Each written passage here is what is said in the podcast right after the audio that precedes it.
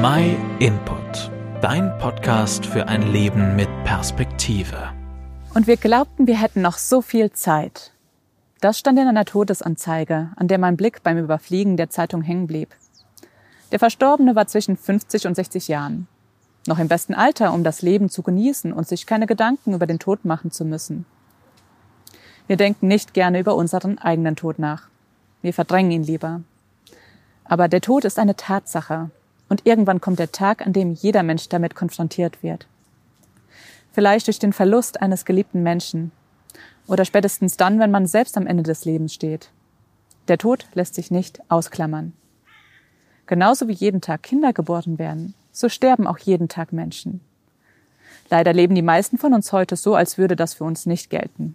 Wir leben, als hätten wir noch alle Zeit der Welt.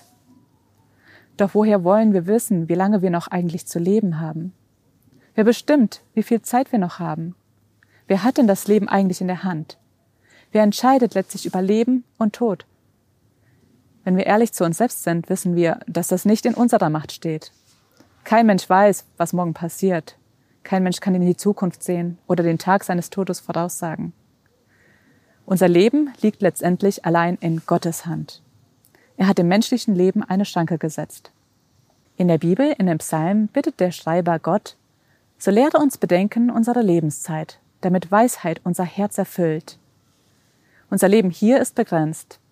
Aber die Bibel sagt auch, dass es weit mehr gibt als nur dieses Leben hier auf der Erde. Gott hat uns die Aussicht auf ein herrliches Leben in der Ewigkeit mit ihm gegeben. Das ist allerdings an eine Bedingung geknüpft, und die finden wir in der Bibel im Römerbrief. Der Gerechte wird leben, weil er glaubt. Ewiges Leben bei Gott können wir uns nicht erarbeiten. Stattdessen bekommen wir es geschenkt wenn wir glauben, dass Jesus Christus für unsere Schuld gestorben ist und uns damit den Weg zu Gott freigemacht hat. Wir alle haben gesündigt und das trennt uns von Gott. Aber Jesus Christus, Gottes Sohn, hat die Strafe für meine und für deine Sünde auf sich genommen. Wir brauchen und wir können dem nichts mehr hinzufügen. Wenn du Jesus Christus als deinen Retter akzeptierst und ihm vertraust, dann wirst du die Ewigkeit mit ihm verbringen. Denn mit dem irdischen Tod ist nicht alles vorbei. Wer klug ist, stellt sich darauf ein. Wenn du noch Fragen hast, hinterlasse uns einen Kommentar oder schreib uns eine E-Mail an info at myinput.it. Wir schicken dir gern gratis und unverbindlich eine Bibel nach Hause.